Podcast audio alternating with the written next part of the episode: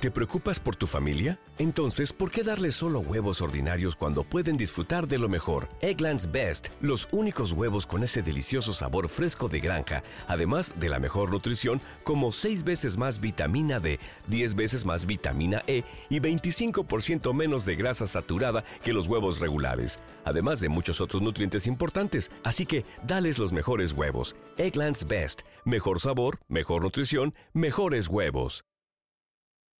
Every team, every topic, everywhere. This is Believe. Ponemos la primera velocidad. Pisamos el acelerador. Y comienza el programa. ¿Qué tal amigos? Y bienvenidos a una nueva edición de Garage Latino, como lo hacemos todas las semanas. Recuerden, aquí no hablamos de fútbol, no hablamos de béisbol, no, solamente hablamos con todo lo que tiene que ver con este apasionante mundo sobre ruedas. Y hoy tengo el placer nuevamente de estar con David Logi. David, ¿cómo estás? ¿Qué tal Ricardo? Pues eh, muy, eh, muy feliz semana, estimado auditorio. Sean ustedes bienvenidos a su casa, Garage Latino. Qué gusto tenerlos con nosotros. Saludos Recuerden, desde México.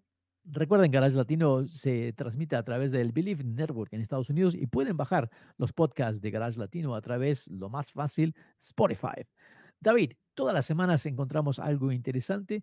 Bueno, lamentablemente estas conversaciones entre los empleados y empleadores de las fábricas automotrices americanas ha creado un poquito de una revolución laboral, digamos, eh, bastantes huelgas y esto que lo otro, pero bueno, lo bueno es que han llegado a un arreglo pero ese arreglo no sé hasta qué punto puede ser beneficioso a largo plazo, porque primero que se anuncian que ahora para el año próximo, el 2024, va a haber más de 50 autos eléctricos, más de 50 modelos diferentes de autos eléctricos. Muchos de estos vienen desde afuera.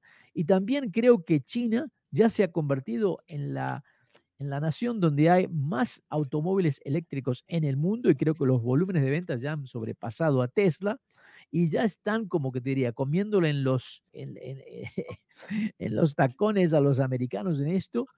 No sé, esto de los autos eléctricos, ¿qué tal si no funciona?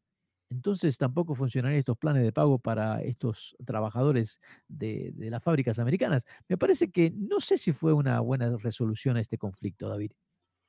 Bueno, Mira, tengo, tengo yo eh, pues sentimientos encontrados. Eh, estoy tratando yo de entender el, ah, la perspectiva, las razones de lo que está sucediendo. Y pues tú, este, se está mencionando que no se habían hecho ajustes o compensaciones por costo de vida ah, en la cuestión salarial. También se está, se argumentó mucho la cuestión de que las eh, armadoras o los fabricantes tuvieron ganancias récord, pero siento yo que la, perspectiva no fue del, este, del, todo completa porque actualmente sí estoy entiendo yo que los eh, que los fabricantes eh, tradicionales hayan tenido ganancias récord en, en, en este, sus ventas y todo, ¿verdad? Pero el detalle es este, de que ese dinero o esas, e, esas este, ganancias no estaban exactamente destinadas o únicamente a comprar lo que es algún, alguna mansión de verano de ejecutivos o qué sé yo, como se puede estar argumentando, sino que ahorita la industria automotriz está pasando por, una, por un momento muy fuerte, una transición muy, muy, uh, muy, muy fuerte eh, y radical en cuanto a lo que es eh, pasar a la fabricación de vehículos de, pues, eh, que no usan ya petróleo como combustible, sino electricidad. Entonces, es un cambio verdaderamente fuerte, es verdaderamente radical cambia tu relación con el automóvil eh, cuando ya eh, el vehículo es eléctrico con respecto a lo, que es un vehículo, un vehículo tradicional. Entonces, esa conversión a, lo que son los vehículos eléctricos requiere, requiere pues mucha inversión y desarrollo. Y ese dinero, pues esas ganancias eran, digamos, para financiar, eh, para financiar e, esta conversión porque hay una presión a nivel mundial para la adopción de autos eléctricos. Entonces, pienso yo que no se, no se presentó todo el panorama completo para lo que es eh, toda esta situación este, salarial. Entonces, eh, pues como te digo, desarrollar autos eléctricos es algo extremadamente costoso. Y la cosa es esta, de que eh, yo tengo una perspectiva bastante interesante de, ser mexicano y de ver lo que está pasando aquí en un, mercado donde no está tan, no está tan protegido eh, lo que son la, la, industria o que digamos que es, que es más abierto. Y aquí está, porque México tiene tratados comerciales con prácticamente todos los países del mundo. Entonces aquí eh, están llegando pues ya muchos vehículos, muchas marcas chinas, cada vez llegan más y llegan a precios muy interesantes. Y son vehículos que ya, eh, contrario a lo, que, a lo que se podría esperar o contrario a lo que se había dicho anteriormente, ya son vehículos que, que tienen buena calidad y buena tecnología. Posiblemente en un momento dado eh, se puede argumentar de que no están a la altura de los vehículos tradicionales, de los eh, con motor que usa petróleo, los vehículos chinos. Eh, pero la diferencia de costo es verdaderamente, verdaderamente interesante. sí, David. Pilot aquí te puede costar eh, un millón, casi el, millón doscientos mil pesos, mientras que tú tomas alguna, alguna camioneta comparable de, este, de estas nuevas, de estas marcas que están llegando a México y la diferencia de precio, por ejemplo, una, una competidora de, de Honda Pilot eh, que, que, llega de China, eh, se llama Tigo 8 Pro Max de la marca Chirei, pues está en alrededor de los 800 mil pesos. 900 mil pesos, ponle máximo. Pero estamos, hablando, estamos hablando, de una diferencia de casi el 40%. Sí, entonces, eh, vaya, lo, que yo estoy viendo es de que es muy arriesgada esta, esta, esta postura que se acaba de tomar porque está haciendo que, que la industria americana eventualmente no, se, no va a ser competitiva. Por, por este, y eso va a tener repercusiones a, largo plazo. Pero bueno, pues este, esto, esto, es lo que está pasando con esta carrera desbocada hacia la electrificación. Y honestamente, eh, lo que está pasando es de que yo siento que se está obligando al público a comprar autos eléctricos para los cuales eh, todavía no existe la infraestructura de recarga eh, eh, suficiente. Y ese es, un, ese es un problema mayor. Sí, estoy de, acuerdo, estoy, de, acuerdo contigo, David, de que en cierta manera es esto forzado porque no tenemos la infraestructura. Se asume que la electricidad no va a subir en precio, cuando en realidad va a subir porque tampoco tenemos la cantidad de electricidad para poder darle energía a todos estos vehículos. Y también dentro de esta carrera del vehículo eléctrico, obviamente el consumidor ya ha dado su palabra de que no está listo, no está preparado, no está aceptando al auto eléctrico en general en Estados Unidos. Eh, los números en California tal vez sean altos, ya estamos hablando de un 18% de aceptación dentro del estado más limpio y más radical de, del planeta tal vez, pero a nivel nacional los números también son muy bajos, o sea que el mercado todavía no está listo, se está forzando un poco esto y eh, es un gran dilema. Mientras tanto, creo que las empresas chinas están aprovechando este dilema y están generando cantidad de productos, cantidad de autos eléctricos que tal vez no tengan esos avances tecnológicos que algunas de las marcas mencionan, pero tampoco es una cosa que se necesita, ¿no? También en el mercado tenemos eh, vehículos que, que, tienen, no sé, mil caballos de fuerza, pero no es la realidad de todos los días. Entonces, eh, esta carrera de, por tener el auto eléctrico más rápido, más completo, con más eficiencia, no sé hasta qué punto realmente convence al consumidor, David. No lo está haciendo, Ricardo. Eh, en, niveles de inventario, eh, los vehículos que usan con motor de combustión interna, es decir, que están utilizando petróleo como combustible, ya sea diésel o gasolina, ellos, los niveles de inventario para estos vehículos están entre los 52 y 58 días. En, eso está variando los niveles de inventario, es decir, los, los, vehículos que hay disponibles para la venta en patios este, eh, de almacenaje, distribuidores, etcétera. Entonces, está entre 52 a 58 días para lo que son los vehículos eh, tradicionales, pero para los autos eléctricos, los niveles de inventario llegaron a un máximo de 111 días en julio y actualmente estarán en aproximadamente 97 días. Comparas tú 97 días de niveles de inventario de, una, de autos eléctricos contra 52 días y te vas a dar cuenta que es algo bastante importante.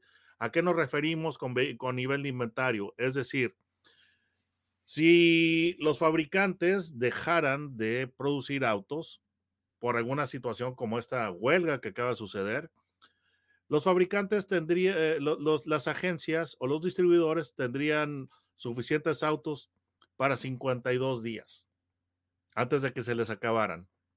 Podrían estar vendiendo autos durante 52 días antes de que se acabaran las existencias.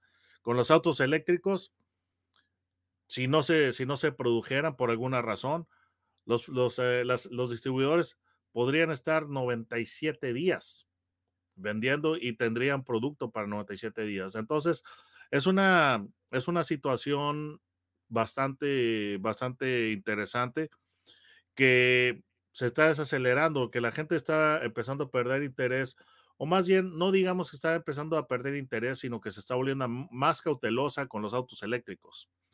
Se, se consideraba el, pues el año pasado, en el 2022, que realmente la aceptación de los autos eléctricos era muy buena, que había muchas gentes con intención de compra, etcétera, etcétera. Pero conforme los eh, consumidores se han dado cuenta de que la infraestructura de recarga es, una, es, una limitante muy fuerte y además están viendo pues la diferencia de precios, que tienes que pagar un precio adicional con respecto a un vehículo con motor a gasolina para ser propietario de un vehículo eléctrico y además que están aumentando las tasas de interés, todo ese tipo de cosas están desacelerando la, venta de autos eléctricos. Ford está pues eh, reduciendo la velocidad de inversión de 12, eh, mil millones, 12 billones de dólares que tenía programada para autos eléctricos. No que, no que no se va a hacer, sino que pues ahora están revaluando sus planes y van a, van a hacer esa inversión eh, con mayor lentitud. Y Ford realmente eh, pues hizo una división de operaciones en dos partes. Eh, salió, salió la división Ford Blue que pues iba o va dedicada a lo que son autos con que usan combustible como combustible petróleo y la otra parte se llama Ford E y Ford E en los primeros tres, eh, tres cuartos o trimestres de este año ya llevan pérdidas de, de, este, de 3.1 billones de dólares. Sí, y, Entonces, David, creo que, David, creo que lamentablemente estas pérdidas van a continuar hasta que haya una aceptación donde los niveles de, de adquisición de estos vehículos lleguen por lo menos a un 30, 40%, tal vez más. es una cosa que es difícil, eh, en cierta manera creo que es forzada y bueno, eh, la gente, el público está dando su opinión y parece que no hay la aceptación. La eh, gente, no, no, le puedes, no puedes obligar a la, gente, porque básicamente hay un dicho que dice que tú puedes forzar a, un caballo a que llegue a un río, pero no lo puedes hacer beber. Correcto. Entonces, se está... Se, está se le está tratando de, de, meter al público hasta por la garganta los autos eléctricos y el público está diciendo no, no estoy dispuesto a, no estoy dispuesto a eso, o sea, no, yo no lo acepto. Entonces, eh, pues el, vehículo eléctrico se consideraba la, la, panacea, se le dio mucha presión eh, eh, pues a, nivel mundial a los fabricantes para que dejaran de, producir lo que son los vehículos, los, los vehículos de combustión interna, con motor de combustión interna, y esto está resultando bastante mal. Ahora, se criticó muchísimo a Toyota, porque Toyota siempre fue el fabricante más cauteloso, mientras eh, los otros consorcios automotrices decidieron ya lanzarse de lleno a lo que es la fabricación de autos, de, autos eléctricos. Toyota siempre fue más cauteloso porque Toyota eh, fue, de, fue más escéptico con respecto a, que los vehículos eléctricos fueran la, fuera la, solución y, el panacea, ¿no? Sí. Entonces, Toyota, pues ha sido el fabricante posiblemente más cauteloso que, que respondió con la menor velocidad para lo que es la adopción o conversión a autos eléctricos. Y en vez de eso, pues decidió, pues, eh, sustentarse o cimentarse en los autos eh, híbridos. Y, se criticó mucho, se criticó muchísimo a este, a este fabricante, pero ya está saliendo a, la luz pública la realidad de que, pues creo que ellos tomaron la mejor decisión, a tal punto que Ford Motor Company que tenía esos planes realmente tremendos, ambiciosos en cuanto a lo que son vehículos eléctricos, ahora ya está aumentando lo que es eh, su portafolio de vehículos híbridos. Entonces, es una, es una situación compleja. Yo no, yo básicamente no estoy en contra de los autos eléctricos, eh, pero los números, los números y todo lo, lo, que está pasando a nivel mundial, pues no nos van a dejar mentir, ¿verdad? Porque yo, yo realmente puede sonar que yo soy anti autos eléctricos y la realidad es que no, no lo soy pero también considero que hay otras opciones que, que deben desarrollarse, además de los autos eléctricos, simplemente el vehículo eh, con celda de combustible, que pues eso es lo que podría dar una experiencia de usuario más similar a la que todo el mundo está acostumbrado actualmente. Sí, sí. Y ahora que mencionaste Toyota y que estamos hablando de la electrificación que se le llama a estos eh, arros, estos automóviles que son híbridos, eh, me llama también la atención, por ejemplo, ahora esta Toyota, la nueva 2024 Highlander, que ahora le llaman la Grand Highlander. Ah, que eh, hay, dos, hay, dos, Highlander, Ricardo. Sí, tenemos dos, pero la noticia es esta que ahora viene con tres filas de asiento, fabricada en Indiana, y un vehículo que, bueno, ya son más de 3 millones de, de, de Highlanders que se han vendido un vehículo diseñado en Calty Design Studios, en el estudio, los estudios de California, desarrollado para el, para el público americano. Y bueno, esta camioneta la acabo de manejar y te quedo, sí, me parece que es, está hecha al 100% para Estados Unidos.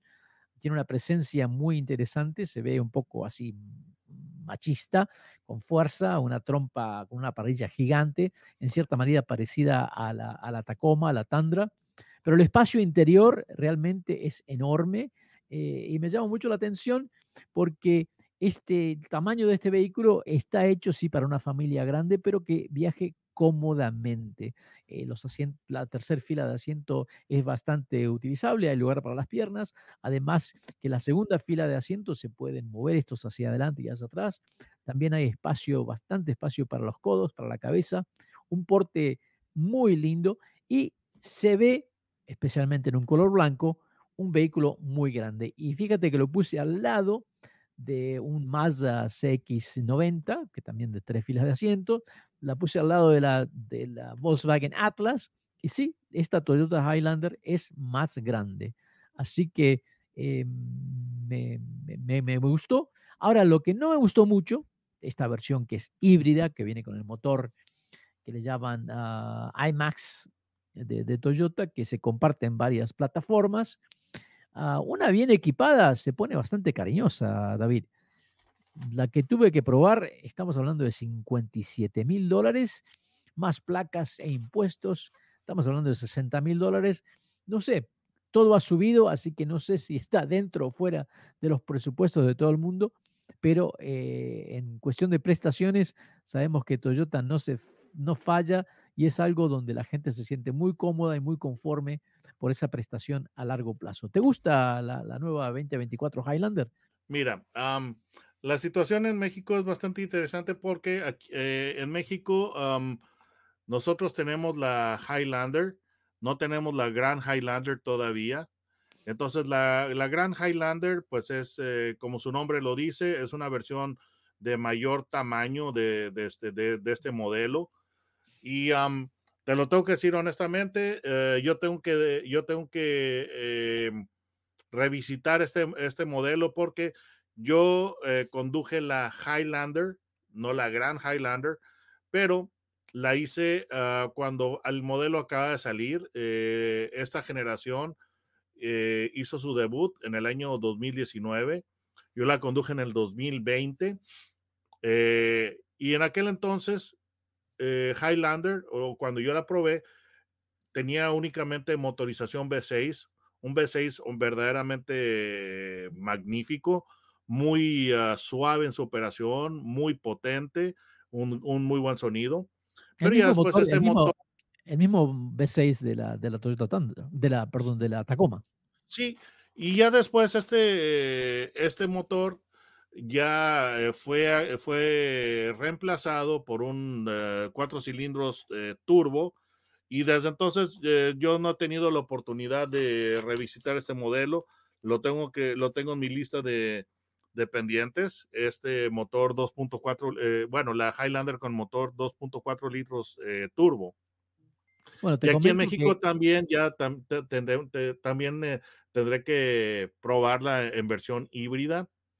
Será interesante. Ahora, ¿qué opinión yo tengo de, de Highlander? Bueno, mira, como en México Highlander no ha llegado, realmente solamente la he visto yo, el Gran Highlander, en fotografías. Pienso yo que tiene muy bonita presencia, muy, eh, muy imponente. Digamos que básicamente Gran Highlander es la versión grande o larga de la, de la Highlander. Y sí, absolutamente, creo que Gran Highlander tiene una, una eh, eh, presencia muy sólida, muy imponente. La Highlander regular, honestamente, a mi gusto, eh, yo hasta te puedo decir que luce un tanto conservadora o tímida, pero en términos, en términos de espacio, bueno, el, la tercera fila de asientos de Highlander, pues sí tenía, sí tenía ah, eh, áreas que mejorar en cuanto a espacio, y esa es la razón de ser de, de Grand Highlander al igual que, al igual que el, el compartimiento de equipaje o el baúl de Highlander regular, a mí me, me pareció eh, limitado, pero todo esto pues, pues se soluciona con la versión gran, con la versión Grand Highlander. Ahora, lo que está interesante de Grand Highlander es eh, la variedad que tiene de, de trenes motrices, porque pues sí, tiene el ah, motor, eh, el tren motriz puramente a gasolina con la motorización turbo de 2.4 litros con 265 caballos, bastante interesante. Está la versión híbrida que usa... esta versión híbrida, David, que también es un motor de cuatro cilindros, y el motor eléctrico está entre la transmisión y el motor.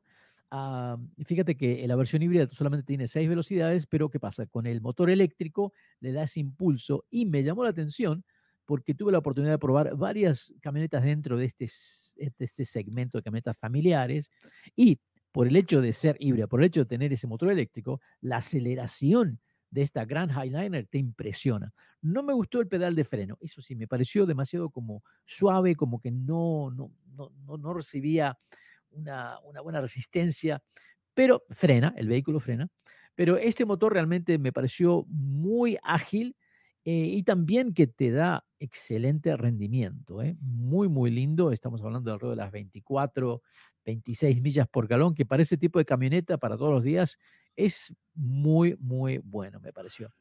Fíjate que, y además, otra cosa que es bastante interesante de, de, Highlander, em, bueno, más bien de del Grand Highlander, pues sí, está el tren motriz híbrido que pues que tú estás mencionando con el motor 2.5 eh, litros, cuatro cilindros y pues este motor eléctrico, una potencia de 245 caballos, que es levemente menor a la, eh, levemente menor a la de la motorización turbo de 2.4 litros de gasolina, pero pues el torque se, se compensa ampliamente con lo que es el motor eléctrico. lo que para mí es bastante interesante es, es, la tercera opción de motorización, que es la, la versión Hybrid Max, que tiene, sí, ese motor cuatro cilindros eh, de 2.5 litros, pero pues es turbo y ya la potencia total son 362 caballos, que es pues eh, bastante interesante en cuanto a lo que es eh, términos de desempeño y aceleración.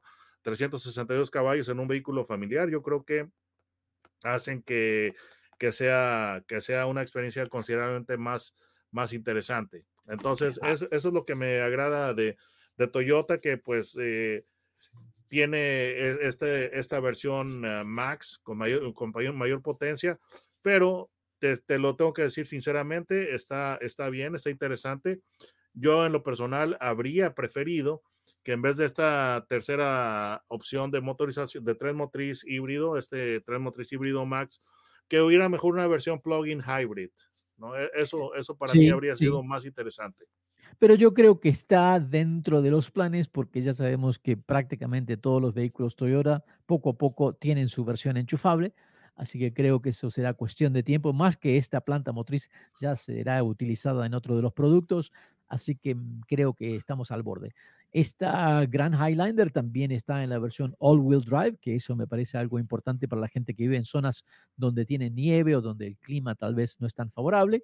Te digo, me, me gusta. El interior, te digo que ha cambiado bastante. Eh, realmente se ve muy, muy, muy lindo.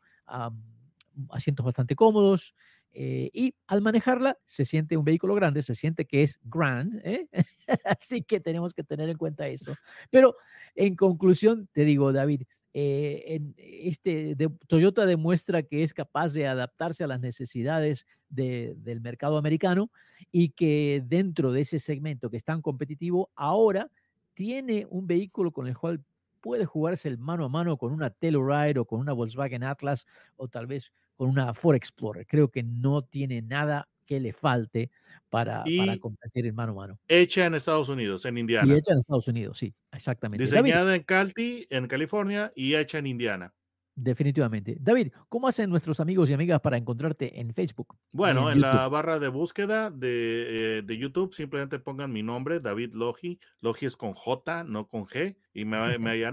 Y recuerden, amigos, eh, Garage Latino se transmite a través de Believe Network en Estados Unidos y pueden bajar todos los programas de Garage Latino lo más fácil, busquen en Spotify. Así que eh, la semana que viene eh, tenemos algunas sorpresas, tal vez vamos a hablar de este gran show que es CIMA, de CIMA Show, el, el show que todos los años nos llena de sorpresas para aquellos que tienen eh, los que les gustan modificar los autos. Y también pronto ya llega la hora del auto show, así que vamos a tenerlos muy informados de todo lo que está pasando. Un saludo, David. Un saludo, David. Mucho gusto y estimados, pues gracias por acompañarnos. Hasta la próxima, amigos.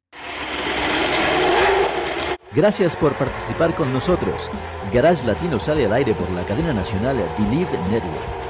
Visita la página garagelatino.com, dale un like a Facebook de Garage Latino y envía tus comentarios. Garage Latino está disponible en iHeartRadio, TuneIn, Stitcher, iTunes, Luminary y por supuesto Spotify. Así que baja el podcast y compártelo con tus amigos. Hasta la próxima. Thank you for listening to Believe. You can show support to your host by subscribing to the show and giving us a five-star rating on your preferred platform. Check us out at Believe.com and search for B L E A V on YouTube.